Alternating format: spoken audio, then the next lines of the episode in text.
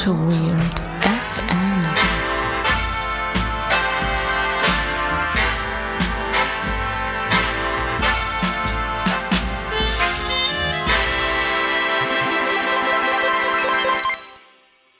Herzlich willkommen zur 49. Folge Auto Weird FM. Ähm, ich bin der Benedikt und bei mir sitzt wie immer der Holger. Hallo Holger. Hallo Benedikt. Eine ganz un unspektakuläre Ansage heute, oder? Ich bin, ich bin ein bisschen enttäuscht. Du hast was ganz Großes angekündigt. Was ganz, ganz Großes. Aber gut, dann kommt das Große halt wann anders. Mal gucken. Nee, Ja. ich habe ich hab nichts Großes angekündigt. Ich habe gesagt, äh, ich möchte mal wieder eine klassische Ansage machen. Und, und nicht, und nicht diesen ganzen, das ganze Rumgestammel von dir. Nee, verstehe ich. Ich bin jetzt Genau. ein bisschen beleidigt. Mach doch, mach doch den Kram alleine hier. Genau, ich dachte mir, äh, es ist ja immer wieder gut, in regelmäßigen Abständen mal zu erklären, was wir hier überhaupt machen und warum wir das machen. Ähm, wir sind Autowirt FM, ein regelmäßiger Podcast, wo der Holger und ich uns zusammensetzen, ein Bierchen trinken und dabei über die Welt der Software und der IT sinnieren. Ja, das ist so. Ähm, unsere Folgen sind immer so, dass wir am Anfang ein wenig herumschwafeln und äh, über Bier reden und über das, was wir so erlebt haben. Wenn euch das zu langweilig ist, dann könnt ihr unsere Chapter Marks benutzen, um das zu überspringen. Und danach geht's dann äh, direkt tief ins Thema rein. Ja, es gibt bei uns den, äh, den Blog der Hausmitteilung. Weswegen das Hausmitteilung heißt, weiß ich selber gar nicht, weil das dem Benedikt, aus dem Benedikt seinem Wortschatz en, en, entstammte. Und äh, ja, da wird's meistens äh, boah, manchmal technisch, manchmal nicht so technisch, aber vor allem nicht äh, äh, thematisch. Was haben wir denn zu berichten? Wenn wir, wir sind ja schon im Hausmitteilungsblock quasi damit angekommen. Das ist richtig Hausmitteilungsblog. Hier Hausmitteilung, hier Shownote, hier nicht, äh, hier Dingsbums, hier Chapter, Chaptermark. Ja. Äh, erstens, wir sitzen ja hier im Schönholzer. Ja. Da ist schon mal Haken dran. Dann hört ihr das an dieser glasklaren Soundqualität. Wir sitzen hier nicht mit irgendeinem komischen, äh, komischen irgendwas Mikro, sondern wir sitzen hier mit Headsets. Wir sitzen hier wie Marcel Reif äh, uns schuf und äh, ja, es brummt nicht mehr. Oder hört den Brumm? Ihr hört keinen Brummen. Ich höre keinen Brummen. Nee, wir haben es endlich geschafft, äh, unseren Setup, der äh, für die Techniker, die es interessiert, aus einem Zoom H6 und irgendwelchen billig No-Name-Kopfhörern äh, oder Headsets besteht, äh, den auch so hinzukriegen, dass der in Holzheim ohne ein Brummen im Hintergrund funktioniert. Hm. Gut, ich muss ja sagen, äh, gut, Billig-Kopfhörer, die sind billiger als die, die Sennheiser Referenzkopfhörer für 3000 Euro. Nee, keine Ahnung, 300 Euro oder so. Äh, aber das sind die Sendegate-Dings, die Sendegate-Referenzkopfhörer. Genau, ja, die äh, von Sendegate empfohlenen, äh, patentierten äh, Kopfhörer. Die Ja. waren aber wirklich nicht so teuer. Ich glaube, die haben irgendwie, was haben die gekostet? 40 Euro. 40 glaub ich. Euro? Ja. Du hast auf jeden Fall noch was bei, was bei Splitwise bei mir offen, deshalb. Ist das so? Ja. Okay. Mir, also, also oh, Freunde, das müssen wir gleich mal klären. Da muss Ja. ich, da, ich muss da gleich mal, dann muss ich PayPal noch äh, mal an äh, Dingsen. Ähm, Oh. Ähm, ähm, ähm, ähm, was wollte ich jetzt sagen? Äh, jetzt hast du mich aus dem Konzept gebracht. Wir sprachen gerade über die Technik. Wir sprachen gerade über die Technik, wir sprachen über Kopfhörer, wir sprachen über Sendegate. Ähm, ach so, weswegen hat's gebrummt? Äh, wollen wir kurz in die, in die Technikanalyse gehen, also ins Postmortem. Also äh, du hattest, du hast deinen Monitor im Verdacht. Also wir haben das gerade, wir haben gerade eine kurze, eine kurze AB-Analyse gemacht. Also dein schöner protziger Monitor, der hier rumsteht, dein mindestens 40 Zoll Monitor, ähm, der äh, äh, offenbar ist das Netzteil nicht so ganz gut abgeschirmt und Genau, das, das ballert einfach hier in die unsere No-Name-Kopfhörer rein. Genau, also der äh, Monitor, der gar nicht mal so teuer war, wie du es behauptet hast, steckt Ich habe mit nicht seinem, den Preis gesagt. mit seinem schlecht abgeschirmten Netzteil in meiner äh, 12 Euro aus dem Baumarkt Verlängerungssteckdose. Ähm, und da ist auch mein äh, Notebook mit dem Strom verbunden gewesen in der Vergangenheit. Und äh, das alles in Kombination hat wohl dazu geführt, dass sich irgendwelche Spannungen entladen. Vielleicht wäre auch eine Möglichkeit, dir einfach eine andere, eine, eine hochwertigere Steckdose zu holen. Also so, so, so eine Mehrfachsteckdose. Ich, kann, ich bin jetzt kein, kein E-Techniker, aber kann, wenn, also wenn die, wenn die einzelnen Steckdosen auch nicht sauber voneinander getrennt sind, Ja. vielleicht könnte das, oder? Ja, vielleicht können wir das mal als nächstes ausprobieren. Jetzt funktioniert es ja erstmal, das ist ja das Wichtigste. Na gut, okay, okay. Nee, dann wollen wir doch gar nicht weiter drüber reden. Ich, ich merke schon, du möchtest einen Haken dran machen. Das ist, ähm, Nee, ich bin einfach froh, dass es funktioniert, weil ich sitze immer vor diesem ganzen Audiotechnik-Zeug so ein bisschen davor und bin so ein bisschen ratlos, weil, äh, ja, keine Ahnung. ja, ich bin auch froh, dass das so schnell, es hat jetzt gerade sehr schnell funktioniert, weil, äh, äh, wenn es nämlich nicht schnell funktioniert hätte, ähm, hätte sie sofort aufgegeben. Du hättest, du hättest dann irgendwann sofort, also da- Wir dann, kennen uns mittlerweile ganz gut. Ne? deine Laune hätte sich, hätte sich dann schlagartig verschlechtert und dann hätte ich wieder, komm, lass uns doch noch eine Minute noch. Nein, wir nehmen das andere Mikro, es wird auch schon dunkel. ist, ungefähr so wäre es nämlich abgelaufen. Ja. Und von daher sind wir jetzt beide zufrieden und alles ist super. Ja, genau. Ja. Jetzt müssen wir ja nur noch unseren ähm, WordPress-Blog, äh, Webseiten-Setup auf die Reihe Ich muss vor allem bei Spotify mal nachhaken, die haben sich mir noch nicht gemeldet. Wie kann das denn sein, dass sie sich bei so einem Qualitätspodcast wie AutoGet FM nicht sofort melden, wenn man. Vielleicht hätte ich es auf Schwedisch machen sollen. Kannst du Schwedisch? Nein, ich kann, äh, äh, ich kann einige Songzitate auf Schwedisch. Till Fjälls kann ich. Ich wollte gerade sagen, hörst du denn keine schwedischen Black Metal Bands? Ist selbstverständlich, aber äh, Black Metal ist eher Norwegen, wohl, wie du weißt. Aber schwedische okay. Black Metal Bands höre ich natürlich auch. Also wer, wer hört denn keinen Marduk?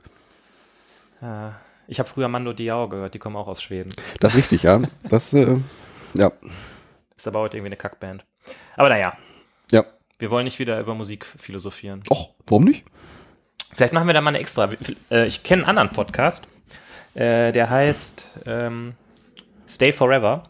Das ist, äh, die, die kündigen sich immer an mit einem Podcast von äh, über alte Spiele von zwei alten Männern. Äh, da reden zwei äh, ehemalige Redakteure von der GameStar über Spiele aus den 80ern und 90ern. Und die haben immer zwischendurch so Sonderfolgen, wo sie sich halt über Popkultur unterhalten. So, welche Sehr Musik cool. hörst du gerne, welche Filme guckst du gerne? Vielleicht Sehr sollten cool. wir das auch mal machen. Vielleicht machen wir das, ja. Wir haben ja lange, wir haben ja gerade schon mal, oder das frage ich nicht gerade, aber wir haben irgendwann mal darüber geredet, dass wir ja keine Zwischenfolgen mehr machen. Vielleicht könnten wir das in der, in der, in der, ähm, in der Tradition der Zwischenfolgen machen. Ja, Das wäre eine gute Idee. Das sollten wir mal machen, ja. Das haben wir, haben wir lange nicht mehr gemacht. Aber als nächstes kommt ja erstmal die legendäre 50. Folge. Ja. Und da haben wir uns ja schon ein bisschen was zu ausgedacht. Also ich habe mir auf jeden Fall was ausgedacht. Ach so, das, äh, ja, okay. Hab, dann, was, was haben wir uns denn ausgedacht? Überrascht doch mal die Hörer und Das, mich. nee, das möchte ich jetzt noch nicht verraten, aber ich Ach so, okay, ich Gedanken dachte, das klang so, als ob du jetzt da was drüber reden. Ah, Okay, na gut. Nee. Da haben wir uns was zu ausgedacht. Na gut. Ja klar, ja, wir haben uns was, was da ausgedacht. also, Ja, die Konfettikanone habe ich schon bestellt. das wird auf jeden Fall legendär. Ja. Legendär. Ja. Aber wie gesagt, ich verrate noch nichts. Mhm. Ich verrate auch dir noch nichts. Sehr gut, sehr gut. Ja, sag mir nur, wo ich sein muss, dann äh, bin ich da. ähm, nach jetzigem Sendeplan vermute ich mal, dass du bei dir zu Hause sein musst. Ach so, ja. Ja, ich muss mal, ich muss mal kurz hier gucken. Sind wir eigentlich gleich ausgelevelt hier? Ja, ich, äh, ich könnte mich ein bisschen lauter machen. Ja, mach die mal, mach die leiser. mal ein bisschen lauter, weil sonst. Ach, das kriegt doch auch Phonic alles hinterher hin. ach so, klar. Ja, Sagt ja, man doch, äh, kommen wir einfach irgendeinen Kack rein, auf Phonic wird schon richten. ja. ja. Ja, sehr schön. Aber sonst noch was? Weil ich habe langsam Durst irgendwie. Ja, ja, so ein bisschen Durst hätte ich ja. Aber Keine, keine Hausmitteilung mehr ansonsten. nee, du hast. Nö. Wir haben uns Nö. ja auch erst letzte Woche gesehen. Nö. Vielleicht kann man das noch erzählen. Ähm, wir haben uns entschieden, unsere Aufnahmeschlagzahl massiv zu erhöhen, äh, um nicht zu sagen sogar zu verdoppeln. Denn wir haben eine Urlaubssituation, mit der wir umgehen müssen. Äh, du bist irgendwie mehrere Wochen weg und danach bin ich auch mehrere Wochen weg. Und deshalb äh, produzieren wir vor. Ja. Wir denken an den Hörer. Wobei sich an der äh, Release-Frequenz nicht so wahnsinnig viel ändern wird. Nee, genau. Wir, wir, Das ist, wir, vielleicht wird die Release-Frequenz sogar in, bei, in, in gewissem Zeitraum etwas verringert werden. Ja. Je nachdem, wie fleißig wir sein werden können. Ja. Ja, so sieht das aus. Ja. Du hast Bier besorgt. Ich habe Bier besorgt und zwar bin ich, ähm, du, also wir haben ja geschrieben, so, wir nehmen auf und dann hast du geschrieben, ja, da muss ich alles mitbringen und da muss ich auch wieder Bier mitbringen. Ich so, Holger, kein Problem. I got you covered. Ja, ich kann auch im Supermarkt gehen und Bier kaufen. Und deshalb habe ich einfach mal gedacht, wir könnten ja heute mal eine Sonderfolge zum Thema Kölsch machen Ja, und habe deshalb mal zwei Kölsch geholt. ja. Super. Ich sehe, du bist begeistert. Ja, Kölsch, geil. Es gibt nichts Geileres als Kölsch. Kölsch ist Ja, mein gibt ja- Lieblingsbier. Es gibt ja ähm, viele Leute, ähm, also alle Leute, die nicht in Köln wohnen, die sagen, dass Kölsch eigentlich wie Wasser schmeckt. Nur Ja. die Kölner mögen es anscheinend. Ja. Ähm, deshalb habe ich für mich hier mal ein Frühkölsch besorgt. Und du hast ein Reisdorf-Kölsch ausgewählt. Ja. Da freue ich mich drauf. Ich äh, freue mich auch drauf. Und weil wir das ja in der letzten Folge verkehrt gemacht haben, da haben wir ja erst das Double IPA getrunken und danach das Pilz, ähm, habe ich für nach dem Kölsch auch noch etwas Herberes. Achso, ich habe mich in der letzten Folge gar nicht adäquat beim Felix bedankt übrigens, weil das habe ich nachgehört. Ich habe nur gesagt, oh, Felix hat was mitgebracht. Ich möchte mich jetzt danach nochmal hier beim Felix wirklich nochmal hier äh, bedanken, dass das war, war, war, eine gute, war ein richtig geiles IPA, muss ich sagen. Ja, danke für das Hörerbier. Äh, wir freuen uns immer über Spenden. Die könnt ihr uns irgendwie zukommen lassen. Ich, Ja. äh, schreibt uns einfach bei Twitter, wenn ihr uns was zukommen lassen wollt, dann finden wir einen Weg. So, Zum Wohl. also ihr habt jetzt nicht gehört, wie wir was eingeschüttet haben, weil Kölsch, Kölsch trinkt man nicht aus, dem- aus dem Craft-Glas, weil es ja auch kein Craft-Bier ist. Genau. Man trinkt das traditionell aus der Flasche. Ja, Und äh, ja, zum Wohl. Prösterchen, reißt auf Kölsch. So, haben Oh, die, oh, oh, ist, Es, es geht hoch, Holger. Nee. Deins geht hoch. Bei mir haben sie irgendwie Mineralwasser eingefüllt. Weiß ich nicht, wie, wie es bei dir ist. ja, keine Ahnung, schmeckt wie ein, schmeckt großartig. Also ich, äh, ähm, nichts gegen Kölschtrinker. Was laber ich da? Kölschtrinker. Pack. ähm, nee, Reisdorf Kölsch. Äh, Das ist ein, ein Bier, was ich, das ist ein, das ist ein Kölsch, was ich dann sogar mal ganz gerne trinke. Komm, wir trinken mal bei Kreuz. Ich trinke mal das Reisdorf. Mhm. Ähm, auch zu Frühkölsch habe ich, habe ich Erinnerungen. Oh, ich finde, äh, das Früh ist aber deutlich herber, würde ich jetzt behaupten. Ja, also ich, ich, ja, wenn ich jetzt ganz ehrlich bin. Also man- das ist so der Unterschied wie weiß und grau quasi. Ja, ja, also, ja, ja, das, äh, äh, nee, ähm, Reisdorf, der, der, der alte Gag, den ich schon angekündigt habe, aus äh, voll normal, Ja. äh, hier Ran, Ransdorf Kölsch, kennst, kennst du noch, weil das war ja davon inspiriert. Nee. Eine Flasche zu spät, äh, äh, eine Flasche zu wenig, äh, Köln, Kalkverbot. Voll normal ist doch so ein Film von 1995, oder? Ja, Ja, da kann ich mich nicht mehr dran erinnern. das war hier mit, mit Da Tom, war ich neun. mit Tom Gerhardt, das war, also das ist ein, ein intellektuellen Film, ist das. so, Was ist eigentlich aus dem geworden? Der macht gar keine Filme mehr. Ich weiß es nicht, also ich, keine Ahnung. Tom Gerhardt, falls du das hörst, mach bitte nochmal einen Film. Ja. Also diese legendäre Szene am Buffet, wie er wie ihm das Buffet, sagen wir mal, nicht bekommt. Ich kann mich nicht dran erinnern. Vielleicht sollten wir mal ein Videoabend machen, wir beide. Das Und ist- da darf jeder so einen richtigen Klassiker mitbringen. Ich würde diesen Film mitbringen äh, mit Thomas Gottschalk, wo er mit einem Trabi rumfährt. Go Trabi Go, grandios, ganz grandios, ja. Nee, äh, das ist ein, ja, das ist halt so in, in der Reihe von niveaulosen deutschen Filmen, die aber irgendwie schon sehr witzig sind und Ja. meine Jugend schon geprägt haben. Wenn ich drüber nachdenke, naja, das ist aus mir geworden. Ähm, kennst du eigentlich die Legende oder weißt du, ob es stimmt, dass äh, Kölsch, also Bier, das, das man als Kölsch bezeichnet, ist immer dann, wenn man von dem Ort, wo es gebraut wird, den Kölner Dom sehen kann? Hab Das habe ich auch schon gehört, ja. Also es hat eigentlich gar nichts mit der Brauweise zu tun, sondern nur mit diesem, man kann den Dom sehen. Das Früh ist ein äh, obergäriges Bier, Mhm. steht auf jeden Fall auf der Flasche. Ist es auch, ja. Also von daher, es unterscheidet sich da vom Alt nicht so wahnsinnig, wohl. Wobei ich da jetzt mal, ich, äh, obwohl ich ja hier in Neuss wohne, muss ich sagen, dass ich dann doch eher ein Kölsch trinke als ein Alt. Also Alt ist mir meistens dann doch so ein bisschen zu würzig irgendwie. Boah, wollen wir jetzt in diese Details reinsteigen? Nee, also boah, ich bin auch kein riesiger Alt-Fan, muss ich sagen. Das ist, äh, mit Alt muss ich, muss ich mir immer warm trinken. Ja, ich, ich glaube, wir, wir ähm, Ruhr, Ruris und Sauerländer, wir sind dann doch eher so im Pilz verankert, ne? Das ist, ja, das ist immer noch das Schönste. Man, also irgendwie, Wenn wir uns da auch nicht einig sind, was das beste Pilz ist. doch sind wir Ist doch, Feldins ist halt das Köpi. Beste, weil das Feldins ist halt das beste Bier und, und andere Meinungen gibt's halt einfach nicht. Es gibt da so ein paar Verirrungen, weil, aber, aber wir- am Ende des Tages sind wir uns alle einig, alle, dass Feldins das beste Bier der Welt ist. Punkt. Nächstes Thema. Dem ist anscheinend nichts mehr hinzuzufügen. Ja. Damit kommen wir zum nächsten Thema, dem eigentlichen Thema, dem Mhm. Hauptthema der heutigen Folge. Ähm, soll ich mal was dazu sagen oder? Ja, du hast, ähm, wir haben die Trello-Liste, die mystische Trello-Liste. Mhm. Vielleicht, Wissen wir eigentlich, wie viele Karten auf unserer mystischen Trainerliste sind? Bestimmt 50, oder? ich habe keine Ahnung. Also es ist auf jeden Fall schon, es sind ich so habe viele Karten ich habe geworden. gerade auch noch neue Themen dazugefügt. Weil, Es sind so viele Karten geworden, dass es nervt, eine neue Karte anzulegen, die dann nach oben zu promoten, weil Ja. man so weit scrollen muss, um die nach oben zu bringen, die Karte. Also nicht, dass ich das schon jemals gemacht hätte, aber nein, nein, auf gar keinen Fall. Ähm, aber du hast mir unter der Woche geschrieben, Holger, also die, ähm, äh, dann die Nachricht fing mit Holger an und ich wusste, es wurde ernst. ähm, ich habe auf der Fastlane eine, äh, äh, eine Karte nach ganz oben geschoben. Müssen wir aber nicht machen. Ich gucke mir die Karte an, irgendwie schon tausend, tausend Shownotes schon drin. Ich schon, ja, dann, das Thema ist, liegt, das liegt mir auf dem Herzen. Das will Ja. ich da machen. Ähm, also du hast also die Karte angelegt und hast die dann in fünfminütiger Arbeit nach oben gescrollt. ja, so ungefähr. Das kann man, achso, na gut. So wichtig war mir die Karte. Ja, das äh, wird auch ein schönes Thema. Ich bin sehr gespannt. Genau, äh, ich sehe jetzt bei mir gar nicht äh, den, den Titel, den ich dem Ganzen gegeben habe. Ich habe der, der Titel, der Arbeitstitel ist Was macht ein guter PO? Boah, das ist natürlich, also wollen wir echt die Folge so nennen? Das ist, äh, Vielleicht nennen wir die einfach nur der Product Owner. Ja, das ist mir, aber da fehlt mir, da fehlt mir, das, ist, das ist mir nicht catchy genug. Wir wollen heute auf jeden Fall über Product Owner sprechen. Wir Und du bist ja, du bist ja derjenige, der immer unsere phänomenalen Shownotes schreibt. Ja, Und ja. dann hast du ja deine kreative Phase, wo du dich in dich zurückziehst, Ja. dich an deine, wie Mozart an deine Tastatur setzt und immer was Geiles raus hast. Deshalb überlasse ich dir die Aufgabe, ja, ja, ja, ja, Wir reden über Product Owner. Warum, also wie bist du drauf gekommen? Also ich bin darauf gekommen, ähm, weil ich äh, in meinem letzten Projekt ähm, in der Situation war, war jemanden zugucken zu dürfen, der das so äh, mit Fleisch und Blut macht. Okay. Da war ich nämlich mit dem Christian von der Cozentrik zusammen unterwegs. Hallo Ah. Christian, falls du das hörst. Und der macht das irgendwie seit, keine Ahnung, 17 Jahren oder so. Also richtiger Vollblut-PO.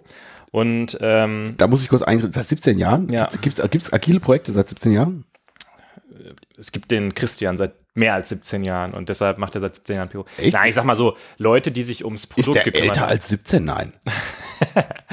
Leute, die sich irgendwie ums Produkt gekümmert haben, die gab es wahrscheinlich auch schon vor dem agilen Manifest. Aber das agile Nein. Manifest ist ja, Ja, äh, oder keine Ahnung. Scrum Guide, erster Scrum Guide, keine Ahnung. Erster Scrum Guide. Nein, es ist wahr. Äh, Ich hätte es gesagt, dass, äh, ja, da haben, da haben sich halt ein paar Männer äh, irgendwie in den Alpen zusammengesetzt und haben da dieses, dieses, dieses Blatt Papier geschrieben. In den Alpen. Ja, das war wirklich, glaube ich, so. Die haben, die haben, die haben sich, das, das, das, das agile Manifest wurde auf irgendeiner Alp, Almhütte, so wird das, so habe ich das verstanden. Ja, Da ist das entstanden. Ja, da hast Äh, du recht. Aber ähm, bis das dann mal vielleicht in Deutschland ankommt, gut, ich weiß jetzt nicht, in welchen Projekten dann man da unterwegs war, aber äh, ich glaube, in Deutschland ist aber Agilität noch nicht so wirklich seit 17 Jahren so verankert. Glaube ich, würde ich jetzt einmal behaupten. Aber da, da machen wir jetzt am Anfang schon einen Seitenzweig auf. Von Da diskreditieren wir jetzt die, am Anfang direkt schon den Kollegen.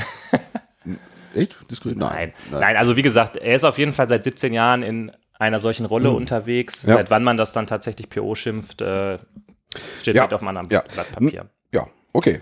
Und das hat dir irgendwie gut gefallen? Genau, das hat bei mir nachhaltig Eindruck hinterlassen, weil Uh, ja, es war nämlich so, dass ich ähm, das Team so ein bisschen als ähm, Scrum Master begleitet habe, Ja. Mhm. was jetzt eigentlich auch nicht meine, meine Kernkompetenz ist, aber ich habe es dann halt mal ausprobiert.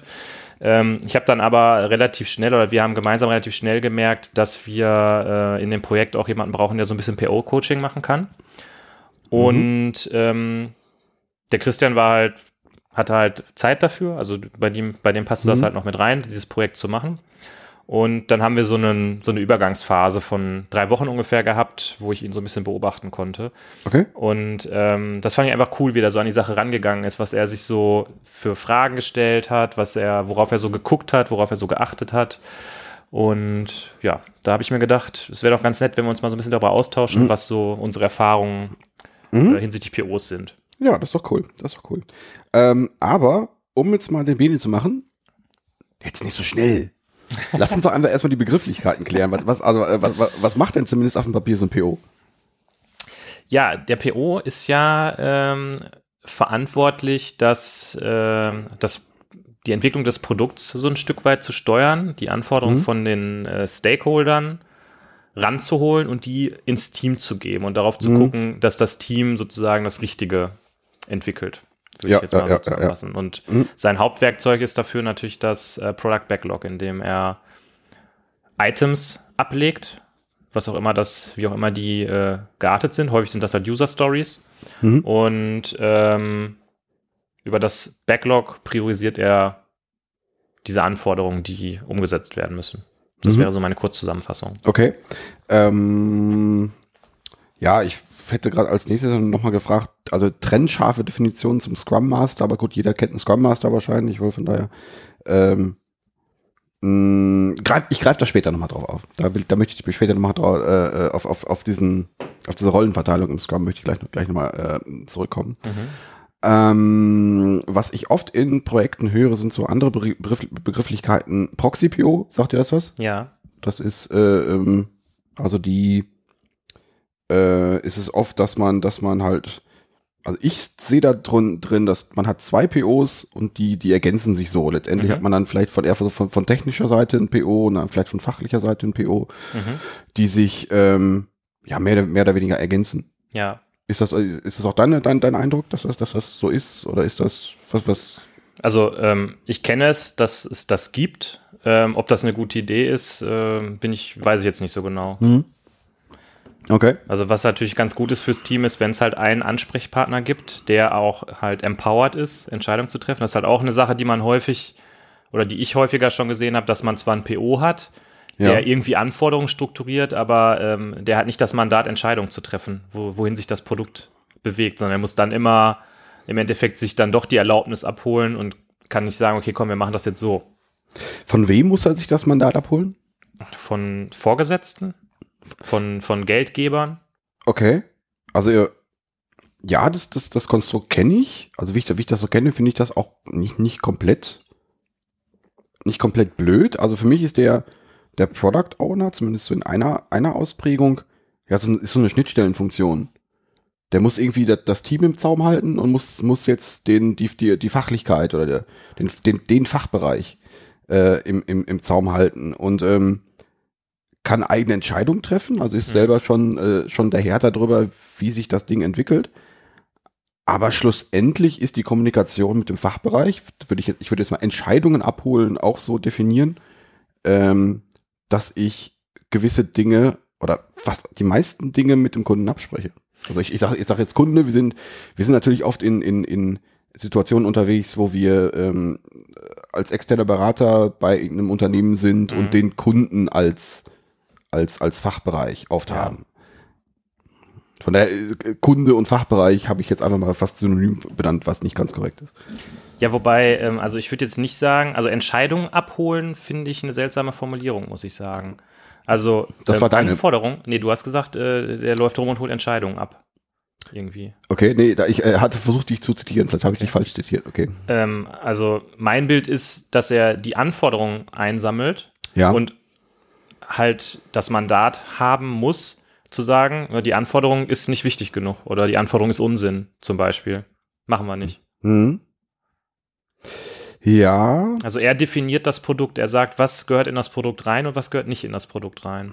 hm. Das ist so die Idealform, ob das halt bei so internen Anwendungen, die wir halt häufig machen, ähm, so realistisch ist. habe ich in dieser Form noch nicht erlebt. Also das ist vielleicht eher bei der Sache, wenn, äh, wenn du wirklich ein, ja, wenn du ein Produkt selber baust. Du bist jetzt in deinem Startup drin und baust das eigene Produkt. Ähm, da kann ich mir das vorstellen, dass das so funktioniert, aber ähm, dass der PO komplett autark unterwegs ist, habe ich selber noch nicht, noch nicht erlebt. Mhm. Ich habe also ich es halt für mich als äh, äh, ähm, in einem Scrum-Team so erlebt, dass der PO ähm, zumindest in der Theorie die, die meiste oder ja sehr viel Kommunikation mit dem Kunden übernimmt, Mhm.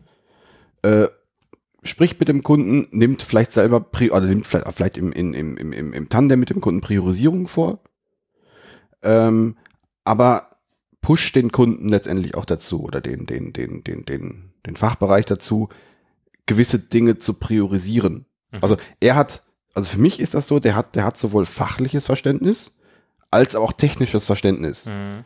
Und kann die Aufgaben, die jetzt anstehen, ähm, strukturieren und irgendwie äh, in eine sinnvolle Reihenfolge bringen, Mhm. sodass die, sodass jetzt halt nach Sprintende für den, für den Kunden ein sinnvolles Ergebnis da ist, Mhm.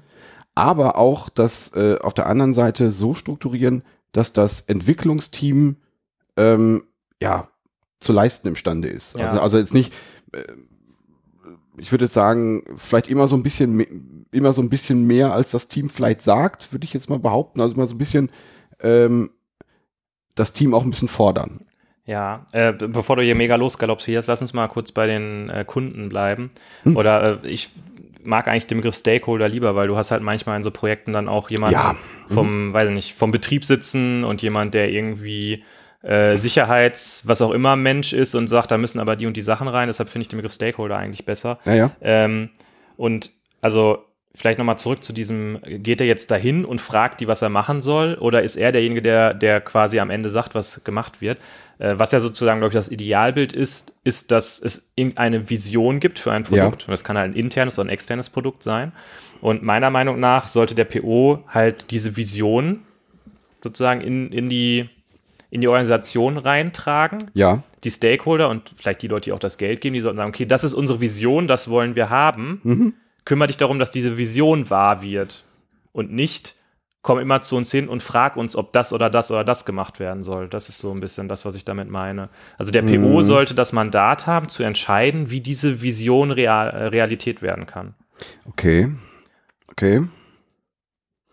Weil ich glaube, wenn du, wenn du immer ähm, hingehst und sagst, brauchen wir jetzt den Button oder brauchen wir diesen Dialog oder brauchen wir das und das Feature, äh, dann ist, dann schränkst du dadurch ja deinen Lösungsraum automatisch ein. Ja, das ist richtig, das ist richtig. Ähm, ich denke, also in meiner Realität ist es, ist es dann wahrscheinlich ein Zwischenweg. Also der, der PO muss schon ähm, auf beiden, also Richtung Technik, Richtung, Richtung Fachlichkeit, harte, harte Entscheidungen treffen und auch klare Entscheidungen treffen.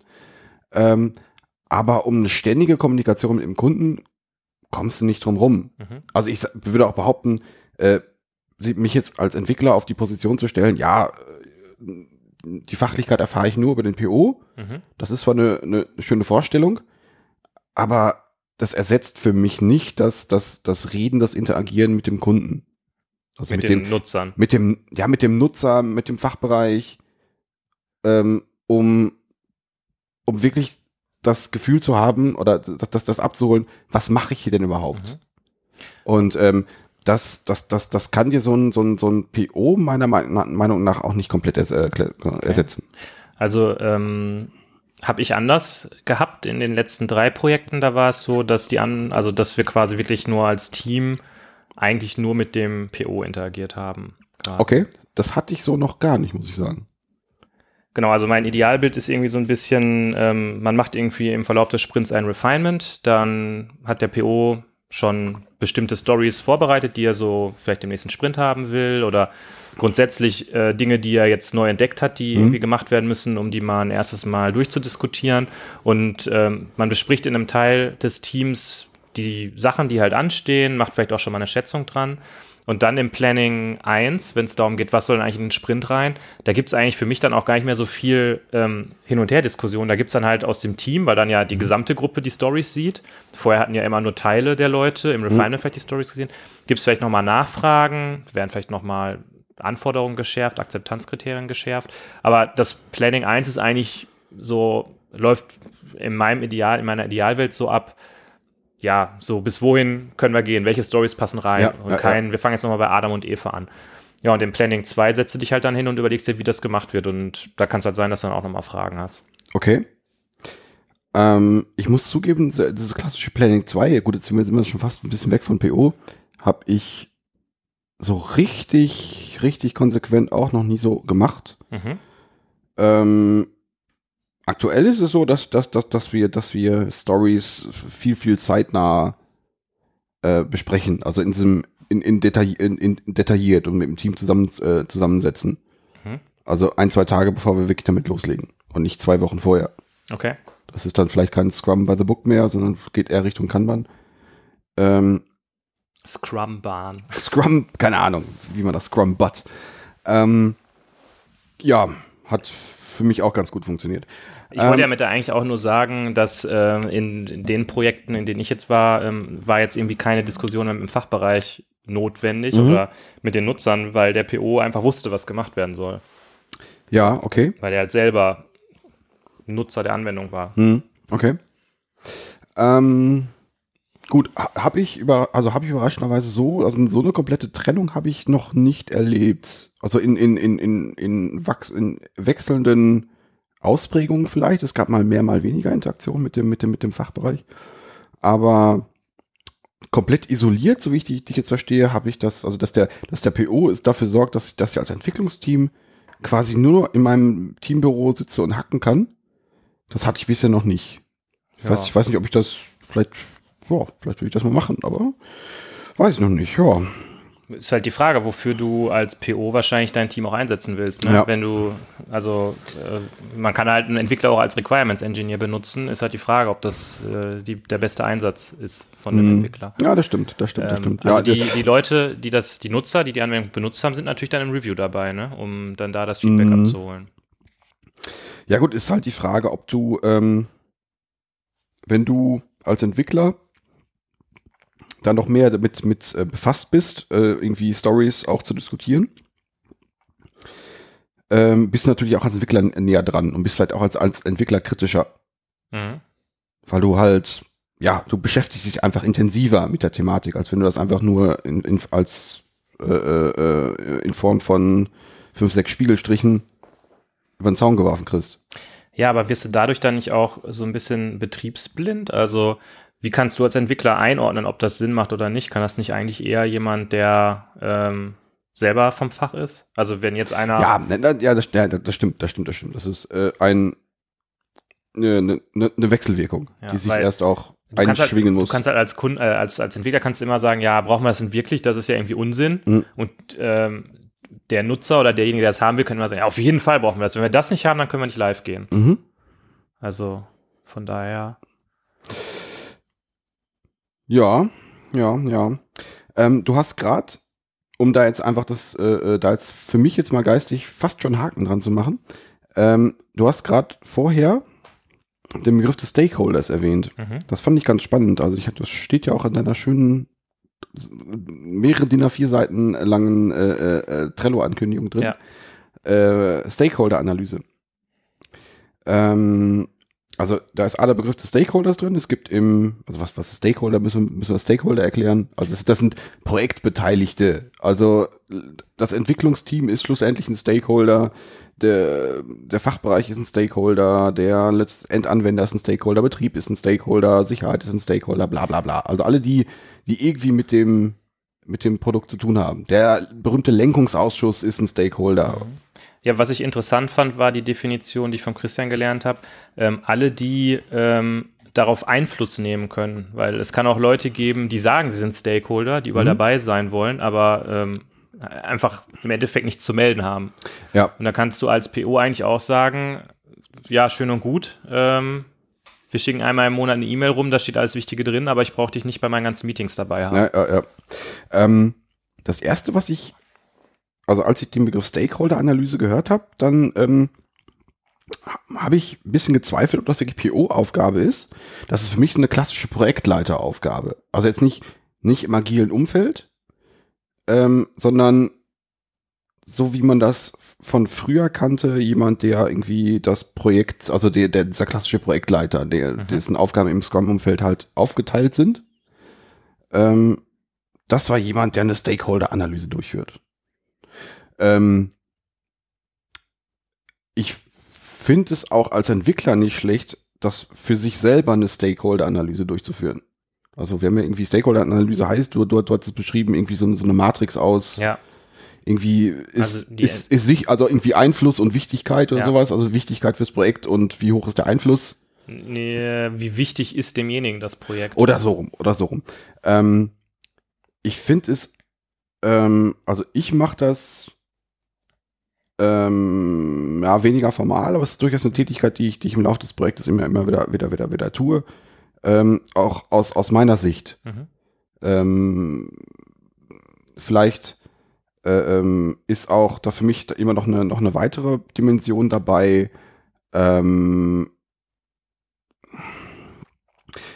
ja, wie äh, möchte jemand, also profitiert jemand von dem Projekt oder möchte es, oder möchte er das Projekt vielleicht eher oder fühlt er da irgendwie einen Schaden von, Mhm. von dem Projekt? Das kann ja, keine Ahnung, wenn, wenn du, du, du hast ein Projekt und ähm, ähm, du hast ähm, da gehen Arbeitsplätze von verloren, weil halt Automatisierung ist ja bei uns immer ein Thema und du hast gleich jemanden in der Abteilung, der befürchtet durch dieses Projekt ähm, nen, den Job zu verlieren Mhm. oder irgendwie oder, äh, oder anders eingesetzt zu werden. Ähm, dann kann es natürlich sein, dass der, dass der gegen dieses Projekt ist, Mhm. aber in so einer Position ist, wo er denn vielleicht das Projekt schon noch irgendwie unterstützen muss. Ja. Und da muss ich, glaube ich, auch als, auch als, auch als Entwickler ähm, mit solchen Leuten umgehen können. Das kann dann nicht nur PO-Aufgabe sein. Stell dir mal so eine, so eine Betrieb, so eine, so ein, so ein halt jemanden aus dem Betrieb vor. Als Entwickler interagiert man ja auch gerne mit, mit, mit, mit, mit dem Betrieb. Und Teil des Projektes ist aber die, die krass geile Deployment Pipeline. Mhm. Mit, mit total geilen JavaScript-Skripten, die hier, äh, mit, mit Terraform, Entschuldigung, Mhm. Terraform ist der heiße Scheiß, ähm, die, ähm, die mundgeklöppelten Batch, Windows Batch-Files, äh, äh, aber leider ad absurdum führen. Ja. Da, das könnte der ja vom Betrieb doof finden, weil da so viel Herzblut drin steckt. Mhm. Aber du, du musst trotzdem irgendwie mit dem interagieren. Und so, sowas gehört natürlich auch irgendwie auf, auf die mentale Stakeholder-Liste und du musst gucken, wie du mit dem interagierst. Ja, das muss dir als Entwickler klar sein. Es wäre aber trotzdem was, was ich ähm, mit dem PO zusammen thematisieren Ah, okay. würde. Hm? Wo ich sagen würde, ähm, weil also das Deployment gehört halt auch zum Produkt dazu. Mhm. Das heißt, das muss dem PO auch klar sein, dass da Okay. irgendwie, was das bedeutet, das zu machen. Mhm. Ähm, mit einem technisch versierten PO kann man vielleicht sogar darüber diskutieren, welcher Grad der Deployment-Automatisierung überhaupt gewünscht ist für das Projekt. Ähm, und wenn du dann wirklich merkst, ähm, ich finde es immer wichtig, dass man ein ganz gutes, vielleicht sogar persönliches Verhältnis zum PO hat, dass man halt auch mal sagen kann, so, weiß nicht, abends bei einem Bier, hör mal, der sowieso, äh, da habe ich nicht so ein gutes Gefühl dabei, ähm, hast du eine Idee, was wir da irgendwie machen können, wie wir da irgendwie Mhm. rankommen. Ja. Weil häufig ist es ja so, dass der PO äh, sehr stark in der Organisation integriert ist und die Leute dann halt auch ein bisschen besser kennt oder weiß, wie man das äh, irgendwie Mhm. angehen kann, das Thema. Ja. Wäre jetzt so meine Idee dazu. Hm? Ähm, haben wir dieses Stakeholder-Map oder dieses äh, Identifizieren der Stakeholder, haben wir das ausreichend erklärt oder äh, sollen wir das nochmal kurz sagen? Also, ähm, ich mache das einfach. Ich frage dich, sollen wir das sagen und dann mache ich es einfach. Also ich denke schon, dass das ausreichend erklärt ist. Okay, gut. Dann. Nee, aber mach's einfach. Äh, also man, man macht eine Matrix mit äh, vier Quadranten ähm, oder ein Koordinatensystem äh, mit, mit zwei Achsen. Die eine Achse ist eben das Interesse am Projekt und die andere Achse der Einfluss. Und dann kann man in die vier Quadranten, also wenig Einfluss, wenig Interesse, wenig Interesse, viel Einfluss, viel Interesse, wenig Einfluss und Ja, ja, viel ja. Einfluss und viel Interesse, Mhm. ähm, kann man die Stakeholder einsortieren und je nachdem, in welchem Quadrant man denjenigen verortet, gibt es halt unterschiedliche Strategien, mit dem umzugehen. Mhm. Also als Beispiel jemand, der zwar nicht so viel Interesse hat, aber sehr großen Einfluss hat, den sollte man in der Regel einfach nur zufriedenstellen und nicht ständig nerven mit irgendwelchen Sachen. Äh, jemand, der viel Interesse und viel Einfluss hat, den muss man wahrscheinlich anders behandeln. Also Mhm. informiert halt immer äh, Äh, äh. im, Boot, im Boot haben und so weiter und so Mhm. fort. Und das fand ich interessant. Aber ich fand deinen Punkt auch spannend, ähm, dass es eben auch Leute geben kann, die ähm, nicht nur kein Interesse haben, sondern das entgegengesetzte Interesse haben, dass sie das Hm. Projekt halt äh, sabotieren wollen. Ja gut, spannend wird's dann noch, wenn das, Gan- wenn das Ganze dann nicht offen passiert. Hm. Ja, also das ist Also ja da wird die ja Regel, oder? Hm? Die Regel ist das ja, dass es nicht offen passiert. Ja, okay, aber dann wird es dann wird's halt noch richtig spannend, weil dann kommt irgendwie das Thema Politik ins Spiel, wo, also ich bin da immer so ein bisschen lost, weil wenn da irgendwie, wenn du dich fühlst wie bei Game of Thrones und äh, das dann finde ich spannend. Ja. Hast du, kennst, kennst du so Situationen? Äh, Wahrscheinlich, jeden wahrscheinlich Fall. schon, Auf wahrscheinlich. Fall. Ich, ich glaube, die kennen wir alle. Na, oh, oh, na gut, na gut. Ähm, Hast du noch einen Punkt? Ich hätte noch einen Punkt. ach, dann sind wir durch? Nein. Nee, nur auf meiner Liste habe ich noch einen Punkt. Du Ach so. hattest ja eh noch, wir haben ja noch gar nicht über PO und Team gesprochen. Mhm. Äh, ich hätte nur noch einen Punkt, der eher so in dieser äh, Manage, auf dieser Management-Ebene ist. Ach, na gut, dann mach doch mal ein Management-Thema auf. Genau, ich habe nämlich noch als weiteren Punkt, äh, der PO sollte die Roadmap im Auge haben und Ja. ähm, halt aktuell halten. Mhm. Ähm, ich meine, es gibt jetzt so Tools wie zum Beispiel Jira, wo du halt auf Basis deines Product Backlogs irgendwie ableiten kannst, wann du fertig bist. Mhm.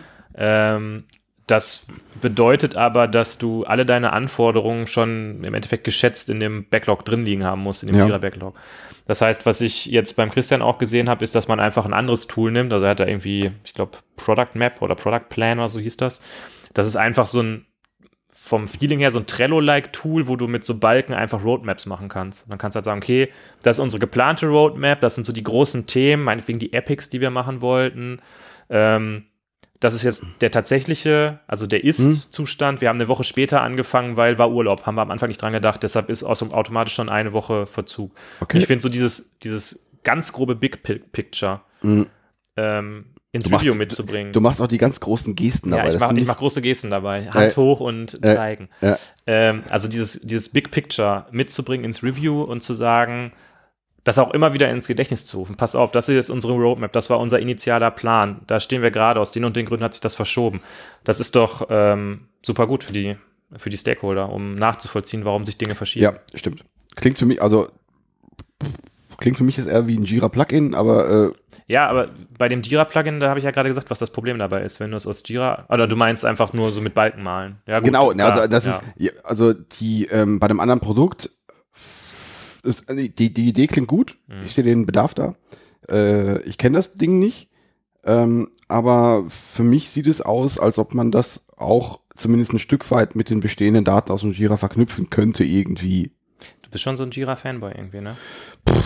Weiß ich nicht, aber äh, ja, keine Ahnung. Vielleicht Ja. macht es auch Sinn. Vielleicht, du, du musst mir, gib mir gleich mal ein Demo. Ist das, ist das ein geiles Tool? Ist das, ist das richtig geil? Ist das eine Äh, Elektron-App? Nee, nee, ähm, es Ist ist, vor allen Dingen ziemlich teuer, so wie ich das mitbekommen habe. Geil. Also im äh, hohen dreistelligen Bereich. Oh, geil. Also ist äh, billiger, Jahr. noch, äh, also ist fast so teuer wie Photoshop Mhm. oder so. Ist das, brauchen wir. Auf jeden Fall. wir sollten auf jeden Fall eine Roadmap machen für unseren Umzug auf WordPress. Oh ja. Wir haben doch einen Termin oder nicht? Oder haben wir den schon verpasst wieder? Nee, der ist im September. Der ist im September, okay, na gut. Ja. Na, da bin ich schon. Hast du die Terraform-Skripte schon geschrieben? Die liegen schon bereit, die habe ich schon bereit geklöppelt. So. Ähm, aber bevor wir darüber, äh, bevor wir weiter in die Technik einsteigen, Mhm. ähm, ich sehe, unsere Biere sind leer. Ja. Äh, soll ich mal einmal ganz kurz in die Küche entfliehen und du überbrückst die Pause, ähm, während ich Bier hole? Ja. Dann überbrück mal. Ich bin gleich wieder da. Ich überbrücke die Pause. Das jetzt, also ich muss jetzt Freestyle hier irgendwas erzählen. Das finde ich jetzt, finde ich unangenehm. Ist eine unangenehme Situation. Aber ich kann über Musik reden. Wir haben ja am Anfang über, über, über, über, über schwedischen und norwegischen Black Metal gesprochen. Ähm, äh, ähm, ja, halt Marduk aus Schweden oder sowas wie Emperor eher aus Norwegen. Ähm, und es gibt niemanden, der mich jetzt aufhalten kann, einfach mal über norwegischen Black Metal zu reden. Die, ähm, ich habe letztens am Wochenende habe ich noch mit meinem guten Kollegen habe ich nämlich in äh, der PO Oh, wenn man ist Holger nämlich übrigens alleine äh, lässt. Gibt's ja nicht. ja Das war doch jetzt eine Situation, in der du dich richtig wohlgefühlt hast, oder? das war das war extrem cool.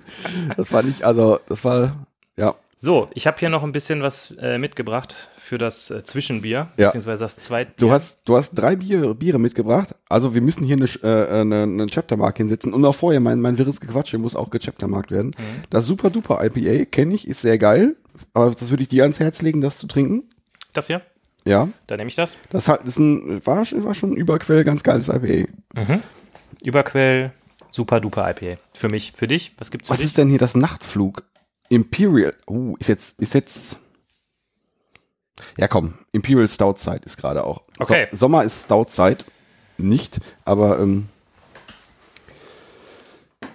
Na gut, ich mache das Nachtflug Imperial Stout auf mit so einem komischen altmodischen Piloten, der, was ist, könnte das ein Mädel sein? Ich weiß nicht, auf, auf jeden Fall sehr euph euphorisiert und in, in Strichzeichnung von Propellerbier. Ich mache das auf.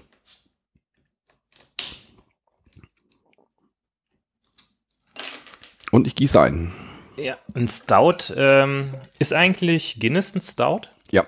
Ja, ist das ein, es gibt noch, es gibt Stout und es gibt äh, diese andere Variante, Variante kenne ich nicht. Habe ich gerade vergessen. Ja, aber das es geht in die Richtung.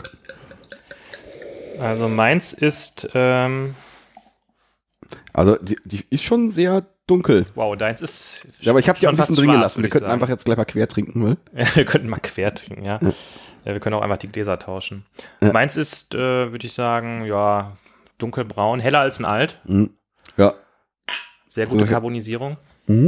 Also da, meins sieht aus wie Kakao. Und meins riecht fruchtig. Das ist leider der Hammer. Ja. Das freut mich, dass ich hier mal ein Bier gekauft habe, äh, über das du sagst, dass es der Hammer ist. Das schmeckt auch wie Kakao. Das schmeckt also halt äh, so Kaffee, Kakao, dann noch so ein bisschen. Ah, das ist geil. Das ist ein richtig geiles Stout. Ja. Hm? Nur echt aus dem Rewe, bei mir um die Ecke. Ja. Nee, wir waren gerade bei norwegischem Black Metal. Nee, wir waren eigentlich bei ähm, der PO und das Team. Der Wie- PO und das Team. Wie, wie läuft da das Zusammenspiel, Holger? Äh, ich habe es am Anfang ja schon versucht mal zu skizzieren, wo du mich yeah unterbrochen hast, wie du das immer tust. Ähm, Weil du immer so losgaloppierst. Du galoppierst immer los. Das ist aber, dich kann man dann halt nie einfangen. Ich bin dann so, na egal. Also, PO und das Team. Ähm, PO für mich, hatte ich ja gerade schon gesagt, so Schnittstellenfunktion. Ja. Ähm, er kommuniziert mit dem, mit dem, mit dem Fachbereich ähm, und er kommuniziert mit dem Team. Ähm, da haben wir uns, also über den, die Kommunikation zwischen PO und Fachbereich haben wir gerade schon so ein bisschen gesprochen. Da waren wir uns ja etwas uneins, in welcher, ähm, also in welcher Granularität oder in welcher Häufigkeit redet, redet, redet der PO mit dem Fachbereich, muss er vielleicht gar nicht damit reden. Aber gut, ich gehe jetzt mal davon aus, der PO redet mit, mit, mit, mit dem Fachbereich und holt sich Anforderungen ab, priorisiert die und macht Dinge damit. Ähm, dann redet, redet der PO aber noch mit dem Team und ähm, triezt das Team so ein bisschen und sorgt dafür, dass, äh, oh, du haderst so ein bisschen, und sorgt dafür, dass das Team ja gefälligst auch ähm, in dem Sprint die Fachlichkeit umsetzt. Mhm. Und auch, ich meine, so ein Sprint hat ja auch immer so gerne so ein Ziel, so, ein- so, ein- so eine, Ja. so eine, so eine, so eine, so eine, ja, so eine Mini-Vision, würde ich Ja. mal sagen. Und ähm, die sollte dann auch im Review zu sehen sein. Ja. Und schlussendlich ist es dann auch im Interesse des POs, und das sollte auch dem Team vermitteln können, ähm, dass das auch möglicherweise komplett umgesetzt ist. Mhm. Ähm, auf der anderen Seite hat der PO, also da würde ich gleich gerne auch noch mal ein bisschen drauf eingehen. Ähm, auf der anderen Seite hat der PO in meinem Bild auch so ein bisschen technisches Verständnis. Mhm. Also hat zumindest in Teilen auch so zumindest auf einem hohen Level so ein bisschen architektonisches Verständnis von dem, was das Team überhaupt macht. Oh, okay. Mhm. Also jetzt nicht im Detail, aber wenn ich, wenn ich, ähm, äh, wenn ich dem Team, wenn ich dem PO sage, ja, wir können das umsetzen, aber ich, also das Ding muss refactored werden, Mhm. dann äh, muss ich mit dem PO zumindest auf, bis zu einem gewissen Punkt darüber diskutieren können. Ja. Also, äh, um da nochmal, um da, das jetzt, ich greife da auch schon wieder vor. Also, äh, in meiner Sicht hat er technisch das Verständnis so ein bisschen und ähm, muss so einen gewissen Zwischenweg wa äh, wahren zwischen das Team liefert Features Mhm. und das Team ist in seiner Eigenverantwortung da, die Software so zu bauen, wie sie sich das vorstellt. Ja. Also, das ist ja, ist ja so ein, so, ein, so ein Spannungsfeld. Also, wenn man ein Team alleine lässt, also es gibt so- solche und solche, aber es gibt vielleicht, wenn so der, der, der, der, der Softwareentwickler gerade dabei ist, eine Terraform-Skripte zu schreiben, um, äh, ich nenne mal in ein fiktives Projekt sein WordPress aufzusetzen, um da Podlove drauf zu installieren. Ähm, dann, Für, das, für die Podlove-Installation hat er natürlich noch nochmal Ansible-Skripte. das ist, das ist richtig, ja. Dann, dann, dann, dann äh, kann es sein, dass das Bauen von Terraform-Skripten ähm, äh, äh, mehr Zeit äh, braucht, um äh, als die wirkliche Installation von WordPress. Ähm, also, äh, der Spieltrieb des Teams darf nicht unterschätzt werden. Aber auf der anderen Seite hat das Team auch immer so eine, so eine gewisse Eigenmotivation, ähm, die Software gut zu bauen, hat vielleicht auch technisch im Blick, ähm, was nötig ist, um die Software vielleicht auch noch in zwei, zwei, drei Monaten vernünftig warten zu können. Ähm, und da muss der PO aus meiner Sicht ein Fingerspitzengefühl beweisen, ähm, da so, so, eine, so, eine gute, so eine gute Waage zu halten. Zwischen, zwischen, äh, ich muss wirklich Features rausbringen, aber ich muss dem Team äh, eine, ich, ich würde gerne sowas sagen wie lange Leine lassen, aber, zum, aber zumindest in gewissen Punkten eine gewisse Freiheit zu lassen. Ja. Ähm, weil, wir haben das Thema, glaube ich, schon mal angesprochen, ich kann mich nicht dran erinnern, du meinst es gerade, ähm, dass das jetzt über Refactoring-Sprints anzusetzen, also quasi, wir, wir hacken jetzt ein halbes Jahr nur Features raus und dann können wir mal gucken, dass wir uns mal einen Sprint lang äh, äh, um um Softwareverbesserung kümmern. Das ist schwierig für mich. Ja, das gibt's aus meiner Sicht nicht. Also äh, es gibt, es kann keinen Sprint geben, wo nicht irgendwie irgendein Value geliefert wird. Zu sagen, wir setzen uns jetzt hin und machen irgendwie alles schön und besser und Ja. am Ende ähm, hat niemand einen sichtbaren Nutzen, das ist einfach nicht akzeptabel aus Ja, Sicht. gut, äh, ich habe das jetzt noch aus einem anderen äh, ähm, Blickwinkel gesehen. Ich habe selten gesehen, dass ein Refactoring-Sprint funktioniert hat. Man nimmt sich dann, diese, in diesen zwei Wochen wird alles besser. Alles wird besser, die große Geste, wer Liebe lebt. Ja. Äh, äh, die, ähm, aber äh, man nimmt sich viele Sachen vor und nach zwei Wochen ist, äh, hat man so ein halbfertiges Refactoring und am Ende ist alles noch viel schlimmer. Äh, aber wenn man als Team ähm, kontinuierlich die Software verbessern, verbessert und vielleicht und dann auch verbessern kann, ohne dass man sich großartig rechtfertigen muss, ist das schon ähm, eine gute Sache. Ja, äh, also ich muss sagen, ähm, du hast so ein bisschen das Bild gezeichnet von ähm, dem Team, also dem PO, der so ein bisschen darauf gucken muss, dass nicht äh, die, wie sagt man, die Mäuse auf dem Tisch tanzen oder so, ne? Also dass tatsächlich was abgeliefert wird. Äh, ja, ich, ich stimme dir zu, dass es solche Situationen bestimmt gibt. Äh, ich bin aber der Meinung, dass wir als Softwareentwickler oder keine Ahnung, Software-Crafter von mir aus, wenn du es an dem Begriff hängen willst, die Verantwortung haben, immer zu hinterfragen, ähm, ist das, was wir gerade machen, das Richtige, um hier dieses Ziel zu erreichen. Also ich finde eigentlich, dass es nicht einen PO geben muss, der dem Team sagt, mach mal bitte die Sachen, die ihr eigentlich machen sollt und hört auf, da rumzuspielen. Ähm, sondern ich finde, das ist eigentlich Aufgabe des Teams, weil alle ja zusammen ähm, ja ein Ziel erreichen wollen. Und da muss, da muss es halt einen Dialog geben und auch ein Verständnis dafür geben, dass wenn ich als Entwickler sage, pass auf, wir müssen jetzt diese und jene Sache machen, ähm, dann muss das genauso okay sein, wie wenn der PO sagt, pass auf, wir müssen das und das Feature jetzt bauen. Also, weil Ja. es ist halt beides wichtig. Ja, ähm, äh, ja, Punkt. Ähm, aber stell dir die Situation vor, du bist seit, keine Ahnung, bist seit längerer Zeit in dem, in dem Projekt und der, äh, äh, der Termin naht ja immer. Ja. Also hab, ich habe noch kein Projekt erlebt, wo jetzt gesagt wurde, ach komm, ah, Live, Live-Gang ist in fünf Jahren egal. YOLO.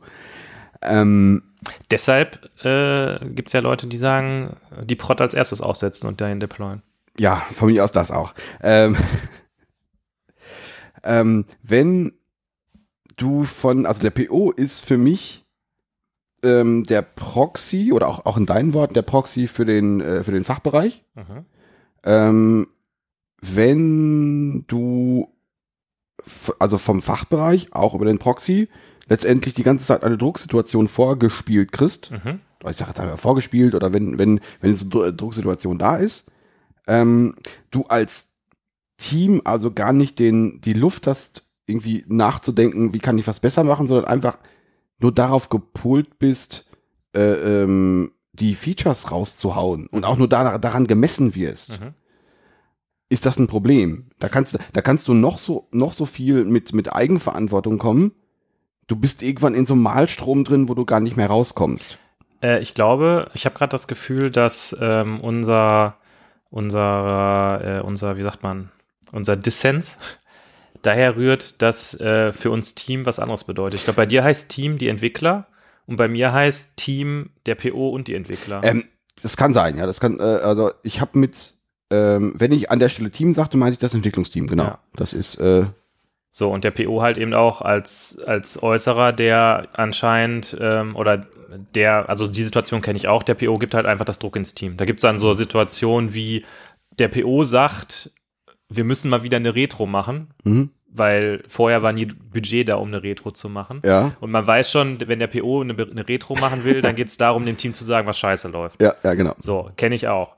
Äh, ich kenne aber auch die Situation, wo der PO einfach Teil des Teams ist. Das heißt, der PO ist dabei, wenn man ein Bierchen trinken geht. Der PO ist in der Retro dabei. Der PO sitzt beim Team und macht mit dem Team die Sachen. Und man will einfach zusammen als Team einfach geiles Zeug abliefern. Mhm. Und dann ist es halt mehr ein Miteinander. Und dann kann ich auch zum PO hingehen und sagen, pass auf, ich glaube, wir Mhm. müssen jetzt diese und jene technische Sache machen, damit wir weiter vorwärts kommen. Ähm, ja, und genauso achte ich aber auch immer darauf, dass ich eben nicht ähm, für Gott und die Welt irgendwelche Sachen schön refactor. Nein, das ist ja, äh, äh, da Haken dran. Äh, ja, du, du, hast es, du, hast es, du hast es sehr schön rausgearbeitet, du alter Psychologe. Ähm, ähm, wenn ich so drüber nachdenke, ähm, habe ich das auch noch nicht so oft gehabt, dass der PO wirklich Teil des Teams war. Ich muss wirklich, ja, kann ich an einer Hand abzählen, wo das wirklich der Fall war. Ähm, ich habe den PO oft auch als, als ja, mehr oder weniger externe, als was externes wahrgenommen. Mhm. Ähm, ja, dann wird das daher rühren. Ja, genau. Du hast das, hast das sehr gut erkannt. Gut. Sehr gut. Fertig. Fertig. Dann, dann sind wir jetzt durch. Fertig. Ende Gelände. Ja, nein, aber das ist ja, ich glaube, ähm, gut, wir, wir bezeichnen, wir, wir, wir malen ja ein bisschen so das Bild des Wünsch dir was POs. Mhm. Und äh, die Projekt, die Projektlage, der Projektkontext ist ja oft immer so ein bisschen anders. Ja, ich glaube, wenn wir jetzt eine äh, der PO Part 2 Folge machen würden, in der Tradition der Software Crafting Part 2 Folge, Hm. dann könnten wir da vielleicht mal PO-Typen rausarbeiten und mal Hm. überlegen, was gibt's denn eigentlich für unterschiedliche oh, das wär Arten von spannend. POs? Das wäre spannend. Da hätte ich jetzt, glaube ich, also ich hätte drei, glaube ich, jetzt schon parat. Äh, so ad hoc weiß ich nicht, da würde ich mich jetzt, glaube ich, verrennen. Ich würde eigentlich lieber nochmal das äh, Thema vom Anfang, PO und Scrum Master, diskutieren. Oh ja. Das hattest du ja noch aufgeworfen. Oder hast du noch was anderes auf deiner Liste, was du vorher noch äh, irgendwie bringen willst? Nee, eigentlich, also, also mir ging es in der Tat eher, eher um das Schnittstellenthema. Mhm. Und ähm, das, das finde ich halt ganz spannend. Also gerade dieser Punkt Refactoring Sprint, den, der, der ist mir, als ich darüber nachgedacht habe, nochmal so in, ins Gedächtnis gekommen. Ähm, PO und Scrum Master. Ähm, stimmt, da hatte ich noch einen anderen Punkt. Ähm, ich war schon in dem einen oder anderen Projekt, wo ähm, die Rollen im Scrum-Team ähm, nicht dediziert vergeben waren Mhm. da gab es so Situationen, das ist auch schon ein bisschen her. Ähm, ach komm, du bist du Entwickler, du kannst einfach noch mal ein bisschen Scrum Master mitmachen. Mhm. Oder du kannst mal ein bisschen PO mitmachen. Mhm. Ähm, da rührt so ein bisschen her, dass es das halt, es gibt Projekte, wo, wo, ähm, oder es- zumindest es gab es, wo Scrum Master und PO so eine Rolle war. Okay. Weil, ja, das ist ja nur so ein bisschen Querschnitt. Also eigentlich, die, der richtige, die richtige Arbeit sind ja die, die, die, die spitzen Klammern, die wir reinhacken. Und der Rest ist ja nur so ein bisschen, bisschen esoterischer Quatsch. Ja. Dieses ganze hier Retrospektiven Händchen halten und so was. Das ist Mhm. ja. Ähm, wie ist da deine Wahrnehmung? Ist das, hast du sowas schon mal erlebt? Äh, ja klar, ich habe das, also ich hatte weniger Projekte, wo es einen dedizierten Scrum Master gab, als Projekte äh, mit dediziertem Scrum Master. Mhm. Zu diesem Thema, ja, du kannst ja, du bist ja Entwickler, kannst ja auch Scrum Master mit sein, äh, halte ich ehrlich gesagt gar nichts von. Weil ähm, aus meiner Sicht ist es so, dass der Scrum Master, der hat ja vor allen Dingen dann viel zu tun, wenn äh, Druck entsteht oder wenn es nicht gut läuft. Mhm. Ja, und dann ist, ist eigentlich, sollte der Impuls vom Scrum Master sein, sich um Dinge zu kümmern und Hindernisse aus dem Weg zu schaffen. Mhm. So gleichzeitig ist aber bei dem Entwickler so, wenn Druck aufsteht, dass äh, Druck entsteht, dass sein Impuls ist, mehr zu hacken. Weil wenn ich mehr programmiere, dann äh, schaffe ich auch mehr. Ja. So, und auf der einen Seite Sachen aus dem Weg räumen und auf der anderen Seite mehr hacken, das funktioniert nicht zusammen. Und deshalb ist für mich eigentlich ähm, Scrum Master und Entwickler gleichzeitig sein Mhm. schon ein Anti-Pattern. Ja. So, jetzt das Thema äh, PO und Scrum Master. Boah, ja, ich sag mal, wir sprechen ja bei der Cozentrik häufig so von den Agile Coaches. Das sind halt die Leute, die agil richtig geblickt haben und die machen dann schon mal so beides. Die begleiten irgendwie den Prozess, weil sie sich da auskennen und die ähm, machen halt so eine PO oder PO-Proxy-Rolle. Ähm, ich glaube ehrlich gesagt, dass es kein Team gibt, was so perfekt funktioniert, dass du, dass ähm, es zu wenig für einen Scrum Master gibt, Mhm. zu tun gibt. Ich habe jetzt ich schon öfter von Leuten gehört, die Scrum Master machen, dass sie manchmal das Gefühl haben, dass sie untätig rumsitzen.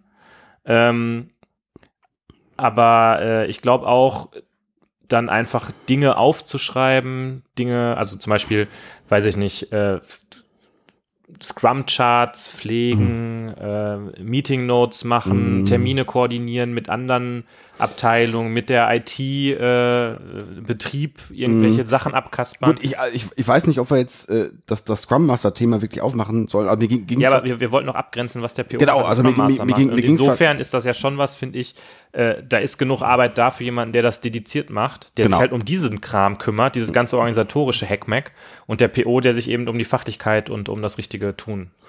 Genau, ja. Aber äh, gibt es denn aus deiner Sicht Schnittmengen zwischen PO und Scrum Master? Schnittmengen in den Tätigkeiten. In den, also ja, oder in den Zielen, die verfolgt werden. Ich meine, die Schnittmenge aller ist ja das Ziel, äh, dass, dass es dieses Produkt zum Erfolg Ja, okay, gut. Also, dann dann gehen wir mal ein paar. Metaebenen runter, dann, äh, oder, also ist das, Ich meine, es gibt ja so dieses klassische Bild von der Scrum Master schützt das Team. Der böse PO, der will immer mehr Anforderungen reindrücken und der Scrum Master, der passt dann auf das Team auf. Ja, ja, ja. Nein, ich, ähm, also ich habe ja gerade dieses, dieses, dieses, äh, dieses andere Bild gemalt, wo äh, der Scrum, wo der PO schon, ähm, ja, sagen, sagen wir mal, versucht, dieses Gleichgewicht zu halten. Ja.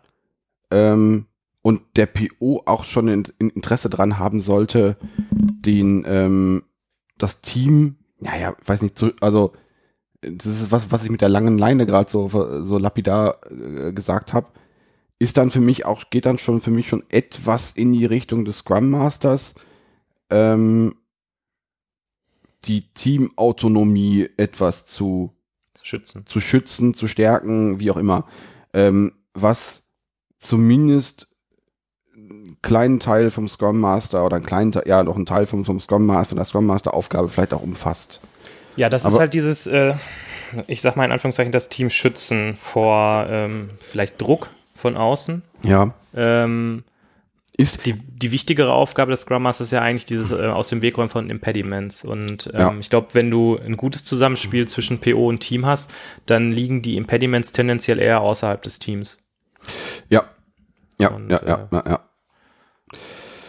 Ja, ja, ja, ja. Hm. Scrum Master und So PO. jetzt äh, Scrum Master und PO. Ich glaube ehrlich gesagt nicht, dass es so eine gute Idee ist, das zusammenzulegen. Also ich bin ja sowieso ein Verfechter von äh, der, dieser These oder der Annahme, ähm, mach's erstmal bei The Book und lern das erstmal und dann fang an, die Sachen anzupassen. Mhm. Also jetzt zu starten und zu sagen, der eine ist irgendwie halb Entwickler und Scrum Master und der andere macht so 25% PO und weiß ich nicht, Mhm. halte ich für nicht so eine gute Idee, sondern äh, vielleicht einfach mal den Scrum Guide nehmen und mal drei Monate ausprobieren, das genauso zu machen, wie es da drin steht Mhm. Ja, und dann ja, gucken, was passiert. Ja, sehe ich ähnlich, sehe ich ähnlich, ja. Aber Ja, gut. Ja, gut. Äh, Moment, ich gucke gerade mal auf die, auf die Uhr hier. Na gut. ja, haben wir die Stunde wieder vollgekriegt, Holger. Okay, wie konnte das passieren? Bist du, bist du überrascht oder hat es sich äh, kürzer angefühlt? Es hat sich kürzer angefühlt. Ich dachte, wir sind bei Minute 30 oder so. Das ja, klar, wie immer. Wenn wir in Minute 17 erst mit dem eigentlichen Content anfangen. Okay, na gut, na gut.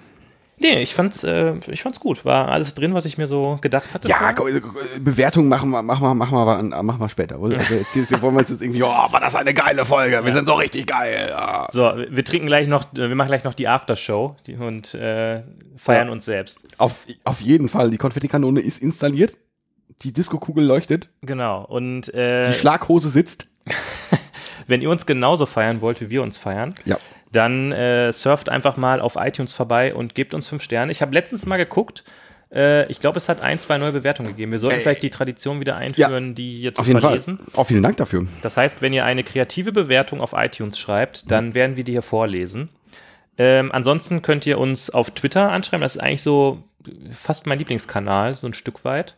Ja, obwohl Äh, bei GitHub passiert auch oft schon so ein bisschen was. oder? Also Da hast du recht. Auf GitHub hat es zu unserer letzten Folge zum Beispiel wieder eine sehr schöne ähm, Diskussion gegeben mit Ja. sehr ausführlichen Kommentaren. Vielen Dank dafür. Äh, wir versuchen da auch immer zurückzuschreiben. Äh, tut uns leid, wenn es nicht immer sofort funktioniert.